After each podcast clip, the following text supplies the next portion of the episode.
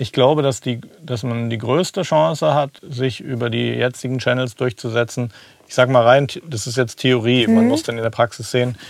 Theoretisch die größte Chance, wenn man jeden Tag einen nicht perfekten Song veröffentlicht oder auch nur eine halbe Minute oder So Snippets. Ja, Snippets oder ein Rap. Dann äh, gewöhnen sich die Leute einfach richtig dran. Die bekommen dann von dir auch jeden Tag irgendwie Musik. Also wie man das umsetzt, das ist Mhm. jetzt wieder eine andere Frage. Aber ich habe einfach gesehen, dass es eine unheimliche Power hat. Wenn die sich einmal dran gewöhnt haben, dass du praktisch täglich denen ein bisschen was von dir zeigst, dann entwickelt das wirklich eine Kraft und ist da fester Bestandteil von ihrem Leben. Hat dann natürlich auch einen, auch einen Einfluss auf die Bindung dann zu dir, weil dann kannst du auch, wenn du dann irgendwie was, was Größeres releast oder so, ist das eigentlich ziemlich sicher, dass die da auch voll dahinter stehen und das supporten.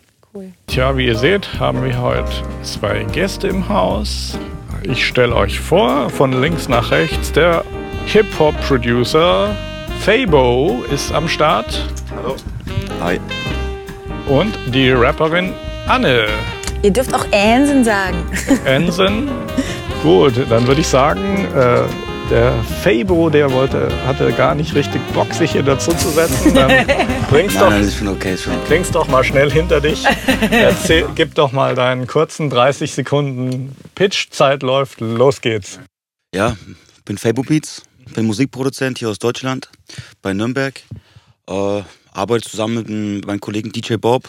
Wir haben jetzt auch ein paar Singles immer äh, am- Start. Seid ihr vor allem. Hip-Hop oder? Hip-Hop, Clubmusik, ja. Aber Aha. am- amerikanischen Hip-Hop. Also wir arbeiten mit amerikanischen Künstlern, äh, die vielleicht die hier sind oder aus Amerika direkt. Sehr cool. Ja, Okay. weil mein Kollege, der, der, der legt das, äh, legt in Hip-Hop-Clubs auf. Aha. Ähm, ja, der nächste, die nächste Station ist in Ingolstadt auf so einem Hip-Hop-Festival. Mhm. Da sind wir mit unserem letzten Song mit Tommy Guns, das How We Do, was eigentlich mittlerweile deutschlandweit bekannt ist, sind wir Cool. da äh, am Start. Ja, Welche, ist was ist die beste Social-Adresse, wo man mehr über euch erfahren kann? Auf Facebook äh, Fabo Beats, Producer oder äh, DJ Bob, Vladimir Naumann. Dann würde ich sagen, Das Nick, hau das doch mal in die Comments rein. Genau. Ja, Wir kommen im weiteren Verlauf dann bestimmt noch auf eure Zusammenarbeit. Ja, er war echt ein bisschen aufgeregt, aber ich habe gesagt, du musst hier schon dabei sitzen, weil er ist auch, Mein Produzent. Genau. Also derjenige, der eigentlich an mich glaubt. Wie lange Äh, arbeitet ihr jetzt schon zusammen? Seit anderthalb Jahren. ja so. Ähm, also wir haben, ich glaube, er hat auch schon viele zahlreiche Nächte verbracht, äh, fast kurz vor der Verzweiflung. So ging es mir aber auch schon ein paar Mal. Ähm, wir haben uns damals kennengelernt. Ich komme ursprünglich aus dem Norden, Grenze Berlin, Brandenburg, aber ich bin also Ur-Brandenburger. Äh, und sobald ich Alkohol getrunken habe, hört man das auch. Dann äh, schaffe ich es nicht mehr, den Akzent zu verstecken. Und bin dann vor sechs, sieben Jahren hergezogen nach Nürnberg Aha. und habe da wieder versucht, Hatte das mit deinem Studium zu Studium tun. auch zu tun? Genau, ich habe Das ist, finde ich, eine sehr faszinierende und interessante Geschichte. Vielen Dank. Dann erzähl doch vielleicht Genau. mal kurz Also ich habe einen Abriss. Wo fangen wir an? Wie du fünf oder 15 warst? Äh, Also in einem kleinen Dorf in Hammer aufgewachsen, nein Quatsch. Äh, mit 14 würde ich sagen, habe ich das erste Mal die Musik so für mich entdeckt. Ähm, habe angefangen eigentlich nur so auf Schulveranstaltungen zu singen und irgendwann hat ein Junge zu mir gesagt, Mensch, komm doch mal mit ins Studio. Ich wir mach machen, dich zu Star. Ich mach dich zum Star, genau. Und man glaubt das natürlich auch, so blöd Ja. wie man ist mit 14. Und ja. wie lief ich das war so? extrem dumm zu der Zeit. Bin hingegangen und äh, der hat dann halt aber auch ultra Scheißmusik gemacht. Also das war auch, also stellt euch dieses Studio ungefähr 3000 Prozent schlechter vor. So Aha, war das. das geht nicht, aber egal. Rein mathematisch nicht, es ist ja jetzt auch eher metaphorisch gedacht. Und dann waren Hip-Hopper zur selben Zeit in diesem Studio Mhm. und haben gerade ein Lied gemacht, das hieß damals Heb die Faust. Und das war ein Lied gegen rechts. Und das fand ich cool. Ich war eine total linke Socke. Wir sind ja im Osten aufgewachsen, da ist eigentlich jeder links. Mhm. Und dann dachte ich, oh cool, das machst du mit. Und dann habe ich eine Hook gesungen, also einen Refrain gesungen für die Rapper. Mhm. Aha. Und so hat es angefangen mit der Rapmusik. Ich habe eigentlich immer nur gesungen, die Hooks. Aha. Und irgendwann hat dann einer gesagt, ey, rap doch auch mal. Da warst die Bitch von den Rappern erst. Genau, und hatte auch den peinlichen Namen Miss Deluxe. Miss das, Deluxe? Miss Deluxe, ja. War nicht so ja, schlecht, oder? Irgendwann haben wir, weil es wirklich ein bisschen peinlich war, Miss D draus gemacht. Aha. Und kennst du die Biersorte Becks, Green Ja, klar. Lemon? Dann habe ich gesagt, oh, irgendwie finde ich das besser, wenn ich mich Becks nenne. Das ist kurz und prägnant. Okay. Also hatte ich ungefähr auch schon so 3000 Künstlernamen. Mhm. Und ja, wie gesagt, dann aber einen Plattenvertrag auch bekommen. Ähm, hatte die ersten größeren Auftritte auch schon, auch mal professionell Gesangsunterricht. Ja, Moment, bekommen. Plattenvertrag, halt, halt. Hier Halt. muss ich einhaken. Ja, Was war das denn? also ich war zu dem Zeitpunkt 16, Mhm. hatte meine ersten Lieder, ich würde sagen lokal, Berlin-Brandenburg, bisschen Bekanntheitsgrad Mhm. erreicht, aber wirklich minimal. Und irgendwann hat dann ein Produzent über Bekannte mich angeschrieben und gesagt, komm noch mal in mein Studio, Mhm. ich mach dich zum Star. Ah, okay, schon wieder. Ja, kennen wir genau. ne? Ja, genau. Und ich war nicht wirklich cleverer geworden, muss ich ehrlich sagen, und dachte, na gut, wenn der das sagt, wird es schon stimmen. Bin dann dahin. Das Studio war schon deutlich besser. Und da war damals vom Popstars noch eine, ich glaube, fünftplatzierte, mit der sollte ich eine Combo zusammen aufmachen. Ah, okay. Die nannte sich dann Bass Girls. Ne? Wir- Coolerweise, weil wir am international bekannt werden wollten, Bass Girls. Auch das war mir so ein bisschen unangenehm. Ich habe es aber durchgezogen. Ich wollte ja wirklich erfolgreich werden. Was macht man nicht alles? Was macht man nicht alles, wenn man jung und dumm ist, ja? Ja, auf jeden Fall haben wir dann so zwei, drei Lieder gehabt, die ersten Auftritte. Und ähm, ich habe aber parallel mein Abi gemacht. Denn mein Vater hat zu mir gesagt, Mensch Anne, das ist ja alles schön und gut, äh, mach das, deine Spielereien. Aber da muss auch irgendwann mal was bei rumkommen. Und falls das nicht klappt, will ich, dass du eine Basis hast. War ja auch intelligent von ihm. Dann am Ende war das eigentlich ein relativ unerfolgreiches Projekt, muss man ehrlich sagen. Wir hätten dann auf Tour gehen können in die Türkei. Hat aber alles nicht geklappt aus, dubio aus dubiosesten Gründen, ähm, sodass ich dann mein Abi mit 18 gemacht habe. Und meine Oma ist Landärztin, also in diesem kleinen Dorf, in dem ich aufgewachsen bin. Und die mag ich sehr, sehr gern. Das ist so mein Vorbild, würde ich sagen. Und die hat zu mir gesagt, Mensch, Anne, entweder du wirst Anwalt oder du wirst Arzt. Ah, okay. Ja gut, dann werde ich Arzt. Anwalt. Anwalt war irgendwie, hatte ich auch mal überlegt, aber war mir echt zu trocken. Ich wollte mit Menschen was machen, Mhm. ja. Und so bin ich dann zur Zahnmedizin gekommen, habe das studiert und während des Studiums die Musik schleifen lassen, weil ich aber auch wirklich viel mit dem Studium zu tun hatte. Also du bist jetzt schon dann richtig Zahnärztin und im, Bin ich, bin schon ich. voll im Job. Und voll im Job, ja. Meisterhaft. Scheiße, jetzt habe ich hier eine Zahnärztin sitzen. Schaut, schaut einem dauernd auf die Zähne, denke ich. Ja, und vor zwei Jahren ähm, habe ich dann angefangen, oder eigentlich schon vor drei, vier Jahren, wieder Produzenten in meiner Umgebung zu suchen. Mhm. Und habe ihm irgendwann mal eine Demo geschickt gehabt. Ich weiß gar nicht, wie ich auf dich gekommen bin. Er hat wahrscheinlich die erste Stunde darüber gelacht, äh, weil die Nein, nein, Qualität nein. bodenlos war. Und dann hast du gesagt, komm halt vorbei. Ja, ich habe es mir angehört und habe mir gedacht, okay, da, da ist was. Potenzial, ja. Man kann das irgend, man kann das, wenn man das richtig aufzieht, Mhm. auf alle Fälle besser machen. Ja, genau. Und dann ging's los. bin ich zu ihm gefahren und habe halt in der Zeit schon gearbeitet als Zahnärztin. Äh, In der Assistenzzeit verdient man nicht wirklich gut, also habe ich noch gekellnert in der Bar. Und dann war das oft so, ich bin morgens um 8 bis 18 Uhr arbeiten gegangen, von 19 bis, ich sag mal, 24 Uhr Kellnern und dann bin ich ins Studio gefahren. Dann habe ich so halb gepennt, während er die Mixes gemacht hat. Und Oder, oder die Beats halt ja, oder programmiert. die Ne? Beats. Und dann Anne jetzt rein. Und äh, das, boah, das haben wir ein halbes Jahr, würde ich sagen, so durchgezogen. Und dann kamen so die ersten Sachen, wo man sagt, oh Mensch, das ist ja gar nicht so peinlich, wenn man das jetzt hochlädt. Und jetzt ein Jahr später haben wir jetzt den ersten Track fertig, der heißt Carpe Diem. Den könnt ihr alle auch klicken bei YouTube ähm, oder streamen bei allen möglichen Online-Plattformen. Wir haben uns halt auch oft darüber unterhalten, Mensch, wie geht man das denn jetzt richtig an? Mit hoffentlich guter Musik. Also ich hoffe, dass ich das mache. Das liegt in der Entscheidung. Also du hast natürlich jetzt erstmal so eine Balance natürlich, weil du bist ja in deinem Beruf drin als Zahnärztin und das, das finde ich äh, eine anspruchsvolle Situation zum einen, aber ich finde es auch bewundernswert, dass jemand, der schon lange wusste, dass er Musik machen will, dann sagt, okay, jetzt bringen wir erstmal hier das eine Ding in Ordnung, nämlich mal regeln, zu regeln, dass ich nicht in der Gosse lande. Genau. Das ist eigentlich auch echt schlau, muss ich sagen. Nehmt euch mal ein Vorbild. Sie hat es ganz gut gemacht. Ich gehe mal davon aus, dass du für deinen Job natürlich auch schon eine Leidenschaft hast. Total, total. Also es wäre total gelogen, äh, wenn das nicht so wäre. Es ist immer, um, um das ganz ehrlich zu sagen, der Spagat. Und die Frage kommt ja immer, wenn du dich entscheiden müsstest. Und ich würde mich für die Musik entscheiden, wenn die Entscheidung käme. Aber ich bin auch ganz, ganz froh, dass ich diesen Job gewählt habe, weil der mir wirklich unglaublich Spaß macht. Korrigiere mich, dass auch so das äh, Hip-Hop-Ding schon auch so ein bisschen weggeht von der Ghetto-Gangster-Geschichte mhm. und eine gewisse intellektuelle Reife auch entwickelt hat. Also ja. das sage ich jetzt einfach mal, mal. Ich sehe das genauso wie du. So dahin. Also es ist ja. so den Ghetto-Kinderschuhen ein bisschen entwachsen. Ja. Derzeit den Trend in den deutschen Hip-Hop-Medien schon so, dass wir ganz klar das Lager haben Conscious Rap, mhm. ähm, die eine Aussage bringen, die aber kommerziell zurzeit nicht so erfolgreich sind. Und wir haben klar die Gangster-Rapper, die wirklich, und ich, ich sage immer, deine Mutter fick Lieder machen. Ich weiß nicht, ob man das hier sagen hm, darf. Aber, ja, klar, ne? auf jeden Fall. Ähm, und das ist ja zurzeit unheimlich populär. Also es gibt diese Girls-Gruppe Sixten, die, die wirklich, also in ordinärstem Slang, ähm, Sachen von sich gibt. Ich finde es witzig. Also ich finde es auch total mhm. Entertainment, 100 äh, Prozent. Für mich hat es nun nicht mehr viel mit Hip-Hop zu tun, wenn ich ganz ehrlich bin. Mhm. Wenn es nur noch darum geht, zu beleidigen. Die Battle-Kultur ist Hip-Hop, klar. Aber wenn es nur noch darum geht, geht die Musik so ein bisschen und das Künstlerische verloren. Das ist dann nur noch Image und. und da, da, würde ich eigentlich letztlich auch gar nicht drauf schauen, was andere machen. Ja, ja, genau. Letztlich. Genau. Also. Ja. Klar haben wir uns auch die Debatte Sollen wir ein bisschen provokanter sein? Sollen mhm. wir einfach auch das, was die Jugend gerade so ein bisschen hören will, Fäkalsprache mitbenutzen? Und ich bin die Letzte, die nicht auch Fuck oder Scheiße sagt.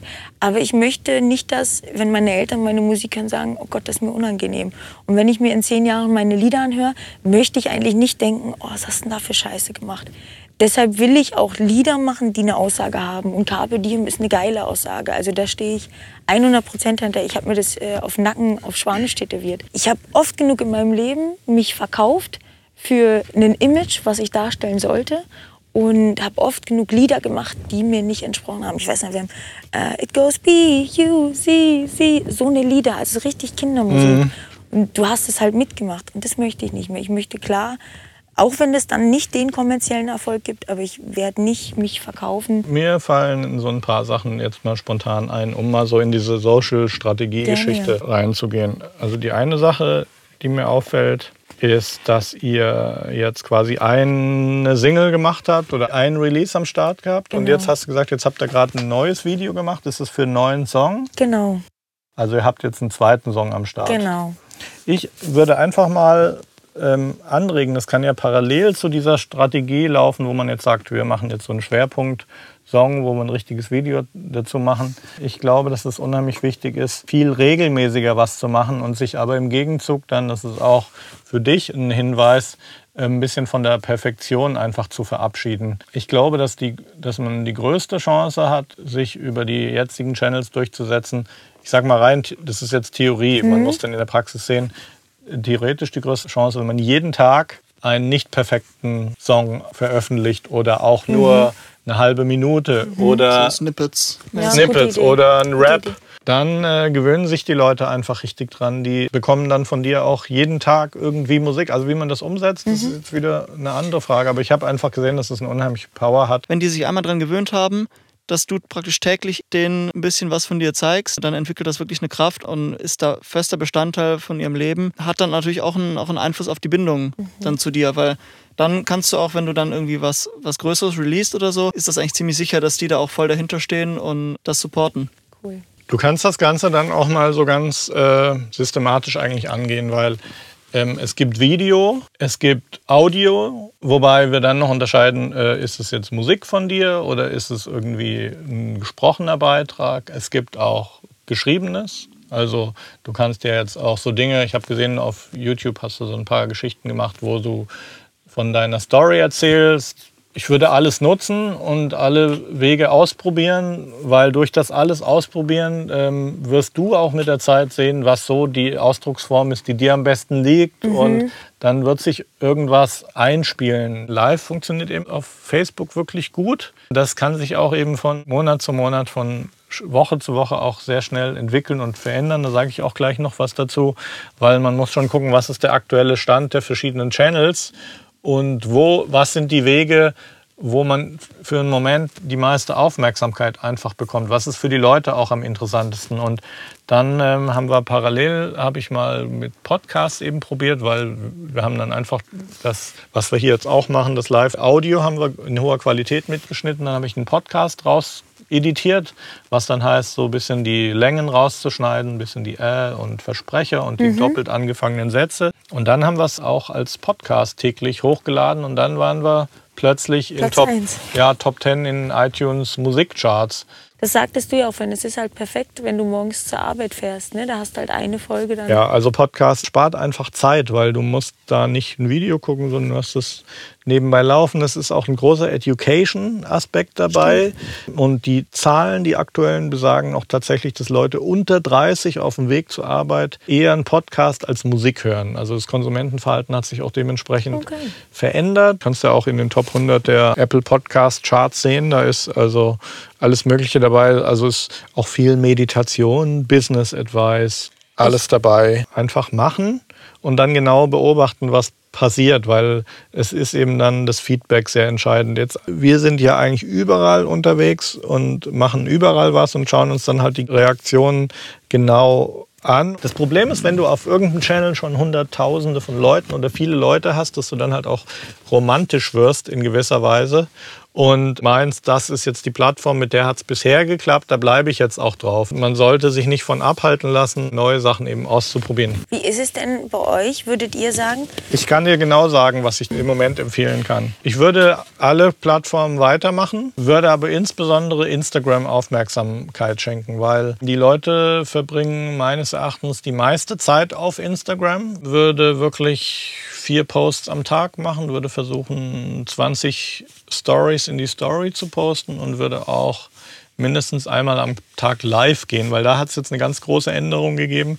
Bisher war es so, und wir hatten das auch immer probiert, wenn man auf Instagram live geht, dann können nur die Leute online gehen, die gerade auch wach sind und ihr Handy in der Hand haben. Und jetzt ist es aber halt so, du gehst live und hast dann die Leute, die in dem Moment die Notification sehen und das Video bleibt in deiner Story für 24 Stunden. Cool. Das heißt, die Leute, die da an dir interessiert sind, für die ist ganz wichtig, dass du immer wieder vorne auf der Story auftauchst. Und das ist immer wieder das Hallo, ich bin hier. Und das sorgt halt für enorme Aufmerksamkeit, sodass die Posts sind natürlich auch weiterhin wichtig, aber die Stories finde ich einfach noch wichtiger. Okay, gut. Habt ihr da zurzeit ein Projekt, was irgendwie interessant ist, was du verraten dürftest, an was du gerade arbeitest? Wir machen für eigentlich den erfolgreichsten deutschen EDM-Produzenten im Moment auch das Mastering. Da machen wir auch das System-Mastering, ähm, wo wir eben dann auch Zugriff auf die einzelnen Elemente haben und äh, sind schon echt ein paar High-Profile-Geschichten am Start. Wer Aber ist das zurzeit? das sage ich nicht, so, weil so Kundendaten sind halt so, immer sorry. äh, wirklich diskret auch. Und wir haben halt die andere Seite auch, wo wir dann wirklich auch die Kamera draufhalten und dann dieses Stem-Mastering und Feedback eben auch live auf unserem Channel geben. Und das sind dann Leute, die eben vielleicht sich sowas nicht leisten können Mhm. oder ähm, die mir Sachen schicken und dann sagen, ja, du kannst das ruhig hier live machen und so. Und da, das machen wir auf der anderen Seite eben auch. Mhm. Also wir machen auch unheimlich viel umsonst, aber nur wenn wir entscheiden, dass wir es umsonst Klar. machen. Es gibt ja immer so die Diskussion unter Musikern und was ich immer sehr gehasst habe, war eben dieses Ding, ja, mach doch mal und vielleicht gibt es dann später Geld. Also später Geld gibt es halt dann meistens nie. Wenn ich aber selber entscheide, hey, ich habe hier Bock, das zu machen und ich finde es auch einen guten Deal, wenn mir Leute einen Song schicken und ich kann dann ihren Mix hier auseinandernehmen und kritisieren, gebe ihnen natürlich dann auch ein kostenloses Master und Tipps, aber Kritisierst du dann live auch oder? ja, ja. Ja. Oh. Also da, wir, wir haben ja dann halt praktisch einfach den, den Content, dass wir halt das hier live auseinandernehmen können. Und insofern ist das eigentlich für beide Parteien nutzen. Es ist ein fairer Deal, weil er geht ein gewisses Risiko ein, sich irgendwie zum Deppen zu machen. Wobei das, was wir in Feedback geben, es- ist eigentlich sehr, sehr nett. Und, Aber äh, ihr macht es danach besser dann. Also ihr, ihr tut es dann nochmal nachmischen oder? wir, oder? wir, wir, Ja, das ist fair, das wir mastern es auch umsonst dann. Und das ist dann irgendwie ein fairer Deal. Und äh, natürlich ist es sehr oft so, dass die Leute dann sagen, wow, ist echt Hammer, finde ich super, dass sich daraus dann auch bezahlte Sachen ergeben. Ja. Und die bekannten etablierten Produzenten, für die wir jetzt aktuell arbeiten, die haben natürlich die Videos gesehen, wo wir es umsonst gemacht haben. Also Free ist super, finde ich, ein guter Einstieg. Aber du musst selber entscheiden, wann du free bist. Also könnte ich dir jetzt irgendwie als Tipp mit auf den Weg geben. Ja, also ich, ja, ich mache mein Ding halt. Also ich, Ja. ich, bin, ich bin auch ganz zufrieden, wie es bei mir läuft, muss ich Mhm. sagen. Du hast Ah. aber auch einen Partner, der wahrscheinlich mehr in der Öffentlichkeit ist Der durch das es- DJing als genau, du. ja, ja. Das heißt, ihr habt da so eine, so eine Rollenverteilung Genau, so ein ja. bisschen, dass du so Also wir der sind, wir sind bist, der, beide, die nach vorne treten. aber du aber- bräuchtest eher ein Solarium, um braun zu werden, weil du sitzt eher im Keller. Na gleich, irgendeiner muss ja die Arbeit machen, ne? Ja, aber Produzieren, das ist, die Künstler holen. aber das, auf die der Songs anderen machen. Seite wärst du jetzt wahrscheinlich nicht der Typ, der so rausgeht, Social und Party. Nein, und, nein, nein, weil Ja. das, ich, also ich bin der Meinung, wenn ich jetzt mich da auch noch drum kümmern muss, irgendwas bleibt immer auf der Strecke. Das ist super. Also Ja. würde ich auch immer jedem den Tipp geben, in der Partnerschaft zu zweit sowas zu machen, wo man eine klare Verteilung hat. Vor allem die Interessen müssen auch passen dann, ne? Von Ja. beiden Seiten, ne? Ja. ja. Also ich habe lange Zeit, äh, da war ich der Meinung, äh, ja, vielleicht war ich zu arrogant oder so, keine Ahnung, ich muss alleine arbeiten, ich Mhm. brauche niemanden. Mein Kollege ist dann gekommen, der hat mir eines Besseren belehrt. mhm. Ich muss sagen, also das funktioniert super und das kann ich auch wirklich nur den Leuten empfehlen.